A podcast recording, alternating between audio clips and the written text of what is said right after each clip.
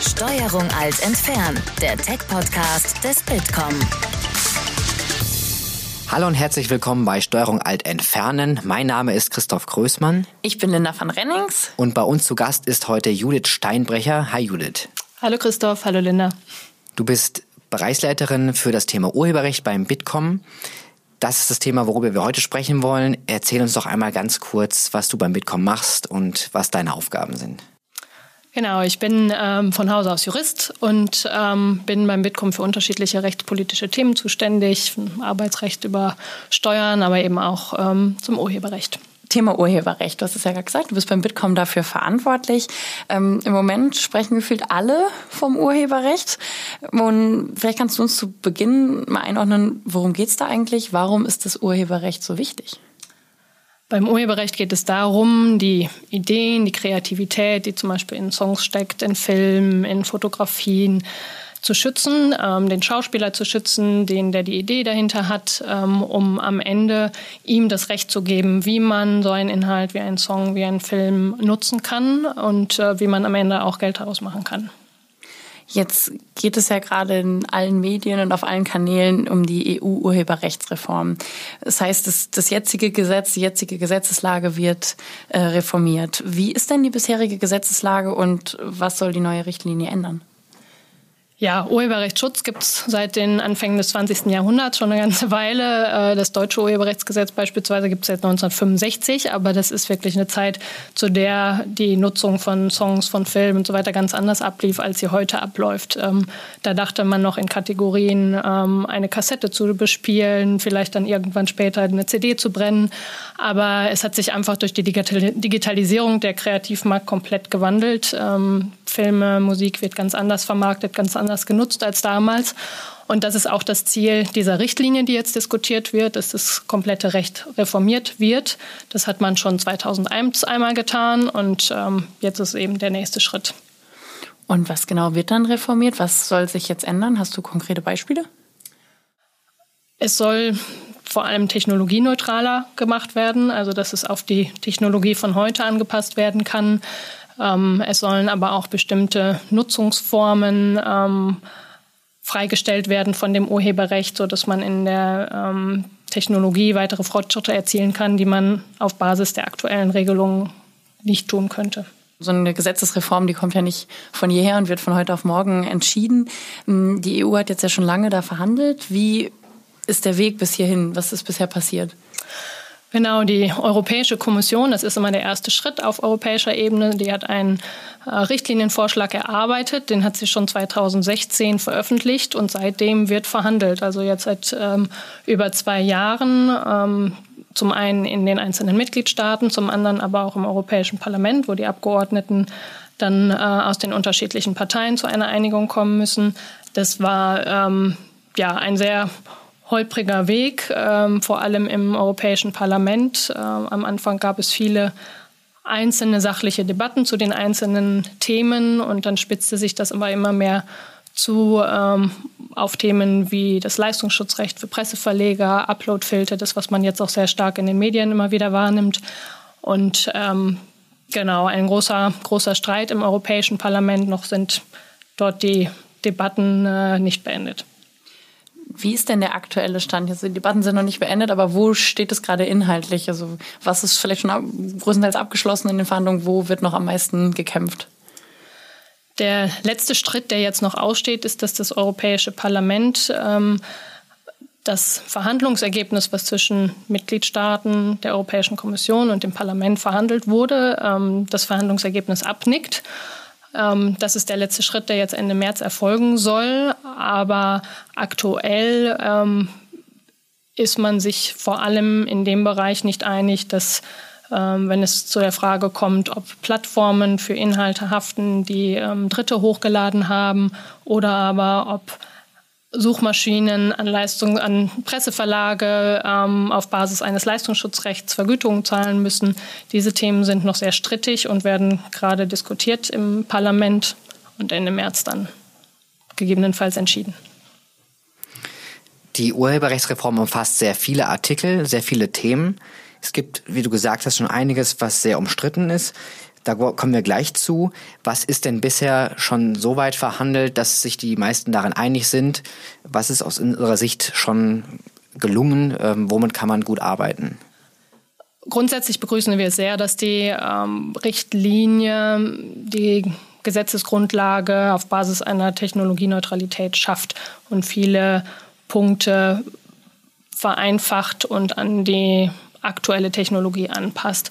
Ein entscheidender Punkt ist beispielsweise, dass jetzt Rechtsklarheit herrscht, wenn Webcrawler das Internet durchkämmen, um zum Beispiel Suchergebnisse rauszufiltern, um eine Sprachsteuerung zu schulen in, in der Sprache, die im Web herrscht oder Wetteranalysen vorzunehmen, ähm, viele andere Analysen, die auf Basis einer Text-and-Data-Mining-Technologie erfolgen, dass die auf Basis des neuen Rechts in jedem Fall keine Urheberrechtsverletzung darstellen. Das war vorher strittig und ähm, diese Gesetzesänderung ist definitiv positiv.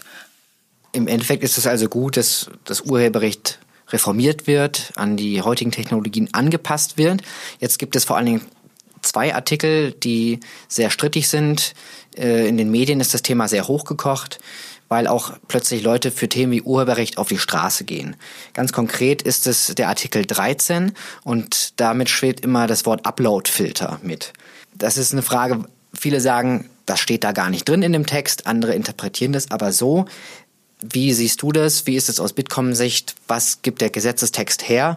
Und was wären Konsequenzen in diesem Fall? Artikel 13. Der Grund, warum dort viele Menschen auf die Straße gehen, ist eine Regelung in der Richtlinie, die besagt, dass soziale Netzwerke, andere Plattformen, die als Forum gelten, wo kommuniziert wird, dass die in Zukunft ähm, dafür haften sollen, wenn urheberrechtliches relevante, relevante Material, also das spricht zum Beispiel Songs oder ähm, Texte, aber auch kleine Filmausschnitte, wenn die hochgeladen werden, dass dann das soziale Netzwerk dafür haftet, ähm, sprich einen Upload sogar blocken soll im Vorfeld oder aber ähm, den Urheber, der dahinter steht, vergüten soll.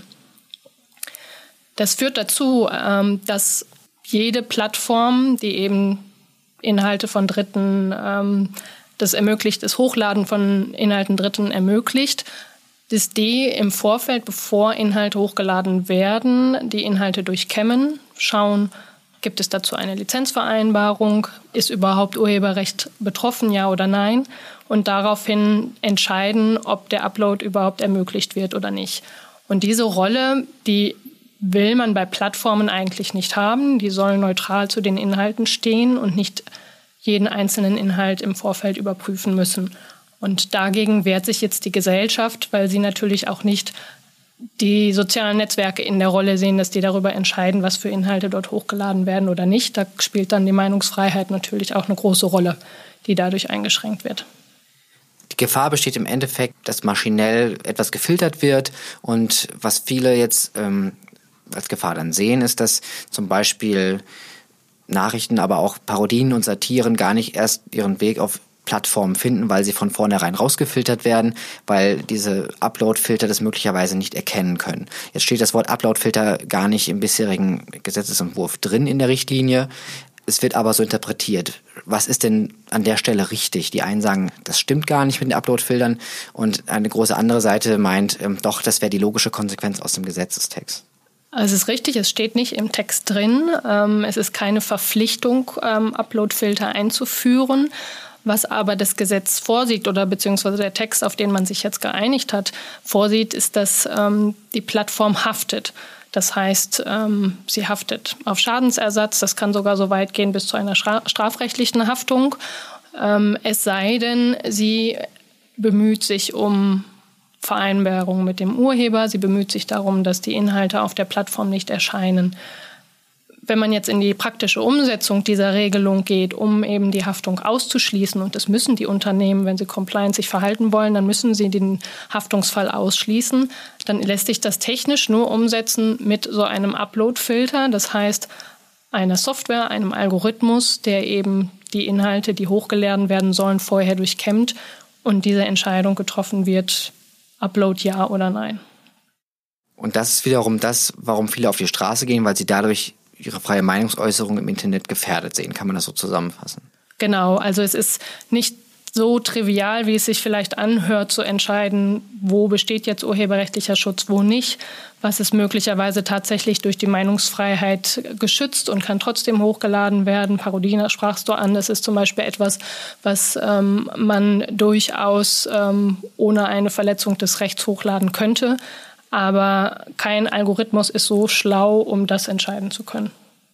Ein anderer Punkt ist, dass es heißt, durch diese Urheberrechtsreform verlagert sich diese Haftung, die du angesprochen hast, auf die Plattform. Das heißt, wenn ich als Nutzer dann etwas hochlade, was möglicherweise urheberrechtlich geschützt ist, würde ich dafür gar nicht mehr haften. Das wird häufig auch mit in den Raum geworden. Stimmt das? Was ist da dran? Das ist so nicht richtig. Ähm, der, der den Inhalt nutzt und das ist der, der die Inhalte hochlädt, der ist der, der haftet. Auch wenn die Plattform Lizenzverträge schließt, heißt das nicht, dass der Uploader selbst nicht in der Haftung ist. Also der, der da eigentlich nutzt, der Uploader, ist der, der in der Haftung ist. Und ähm, das ändert auch nichts, äh, oder da ändert die Richtlinie auch nichts dran. Das heißt, wenn der Text, so wie er jetzt steht, vom Europäischen Parlament abgenickt wird, dann wird es womöglich zukünftig Einschränkungen in der Meinungsfreiheit im Internet geben, weil dann bestimmte Uploads von vornherein rausgefiltert werden würden.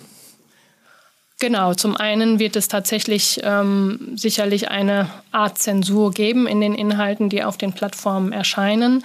Zum anderen wird es aber auch sicherlich eine ähm, ja, Reduzierung der Plattformen selbst geben. Also der Plattformwettbewerb wird sich sicherlich auch verändern dadurch, weil es viele Plattformen gibt, die so einen Upload-Filter oder Lizenzvereinbarungen mit allen einzelnen Usern. Die Plattform weiß ja gar nicht, was für Inhalte da hochgeladen werden. Da kann man nicht im Vorfeld ähm, jegliche Lizenzverträge abschließen. Und das werden gerade kleinere Plattformen nicht, ähm, nicht auf Dauer leisten können. Die sollten ja eigentlich ausgenommen werden von dieser Regelung. Das ist dann aber auch nicht der Fall. Doch, es gibt eine kleine Ausnahme für Plattformen, die nicht älter als drei Jahre sind, ähm, die nicht mehr als 10 Millionen pro Jahr Umsatz machen. Die sollen ausgenommen werden, ähm, solange sie nicht mehr als 5 Millionen Nutzer im Monat erreichen. Aber das reicht natürlich nicht aus, um eine nachhaltige Plattform, die auch im internationalen oder zumindest europäischen Wettbewerb bestehen kann, wirklich aufzubauen. Und was wären denn mögliche Alternativen, wenn dieser Artikel doch noch gekippt werden würde? Wie käme man da noch zu einem Konsens, damit nicht die ganze Reform hinfällig werden würde? Es gibt jetzt schon Regelungen, ähm, die besagen, dass eine Plattform, wenn sie darüber informiert wird, dass urheberrechtsverletzende Inhalte auf der Plattform sind, dass die unmittelbar gelöscht werden müssen und äh, man auch zusehen muss als Plattform, dass sie nicht wieder auf der Plattform erscheinen. Ähm, dann bekommt die Plattform entsprechende Inhalte von dem, der, dessen Rechte dort verletzt, verletzt sind. Die haben die Möglichkeit, diese Inhalte dann auch zu erkennen, auch im Vorfeld sauber zu erkennen. Und ähm, dieser, wir nennen das immer Notice and Stay Down Prozess, der läuft auch jetzt schon.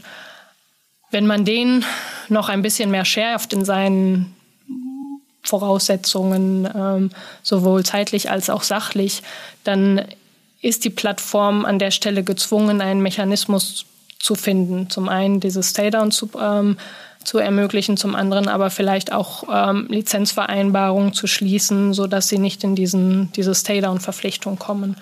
Und ähm, dann auf freiwilliger Basis eben diese Lizenzvereinbarung zu schließen, weil es durchaus viele Fälle gibt, in denen berechtigt ist, dass der Urheber vergütet werden will ähm, und wenn beispielsweise ganze Musikstücke, ganze Filme auf einer Plattform wie YouTube erscheinen und ähm, YouTube Werbung schaltet, ähm, vorher, nachher, wie auch immer, ähm, um den Stream drumherum, dass dann der Urheber auch daran partizipieren soll, an diesen Einnahmen. Aber das würde man auch mit diesem, dieser Schärfung durchaus hinbekommen. Und es wird auch heute schon Geld gezahlt, muss man dazu auch sagen. Jetzt ist Artikel 13 ja nicht der einzige Artikel beim, bei der EU-Urheberrechtsreform, der kritisiert wird. Auch Artikel 11 wird noch heiß diskutiert. Da geht es ja jetzt um das europäische Leistungsschutzrecht. Kannst du da noch mal einordnen, was es damit jetzt auf sich hat? Da geht es darum, dass den Presseverlagern ein ja, Leistungsschutzrecht eingeräumt wird, mit dem sie die Möglichkeit haben, bei zum Beispiel Suchmaschinen wie Google oder Bing Vergütungen einzufordern, wenn Google oder Bing ihre Suchergebnisse anzeigen und dieses Suchergebnis im Grunde ein kurzer Textausschnitt eine, eines Presseartikels ist, dann ähm, würde nach diesem Artikel Google Geld zahlen müssen an die Presseverlage. Das ist etwas, was 2013 in Deutschland so auch schon mal verabschiedet wurde. Und ähm, das versucht man jetzt auf europäischer Ebene auch nochmal einzuführen für alle Mitgliedstaaten. Wir als Bitkom kritisieren den Artikel. Wo, warum kritisieren wir den? Was halten wir daran als finden wir negativ daran? Wir sind der Auffassung, dass die Suchergebnisse, die erscheinen auf solchen Plattformen, dass die für Presseverlage, egal welche Größe sie haben, ob klein oder groß, ähm, auch Journalisten Reichweite geben und insofern eher ein Gewinn ist, als dass das Produkt, nämlich der Presseartikel, dadurch in seiner Wertigkeit irgendwie reduziert wird. Das ist ähm, zwischen Suchmaschinen und Presseverlagen auf der anderen Seite sind Suchmaschinen eher eine Win-Win-Situation für, für beide Seiten. Und insofern glauben wir rein aus ökonomischer Perspektive, dass es dort gar nicht zu Zahlungsflüssen kommt. Und das zeigt auch das deutsche Urheberrechtsgesetz oder die ähm, deutsche Gesetzesänderung aus 2013, dass dort keine Lizenzen fließen, kein Geld fließt. Da wird nur ganz viel Geld eingebuttert in ähm, Verfahren, in Gerichtsverfahren, ähm, die auch immer noch nicht abgeschlossen sind, jetzt beim EuGH hängen. Aber Lizenzzahlungen erfolgen dort nicht. Da würde eine Suchmaschine eher entscheiden, diese Suchergebnisse rauszunehmen aber das würde dann auch wiederum bedeuten, dass sehr viel Traffic verloren geht auf den Seiten der Presseverlage, was diese natürlich auch nicht wollen. Du hast es ja gerade schon gesagt, dass es in Deutschland ähm, das Leistungsschutzrecht schon gibt und dass die Erfahrung hier zeigt, dass eigentlich gar nicht das passiert, was man sich wünscht davon, sondern dass die Plattformen dann eher hingehen und sagen, wir zeigen die Inhalte gar nicht an, für die wir dann entsprechend zahlen müssten. Ähm, gibt es mögliche Alternativen, wie man ein solches Recht ausgestalten könnte, sodass beide Seiten, also Presseverleger, aber auch Plattformen Plattformbetreiber rausgehen mit dem Gefühl, okay, ist es für beide ein Gewinn? Es gibt bereits ein Recht des Journalisten, was auch der Presseverlag geltend machen könnte.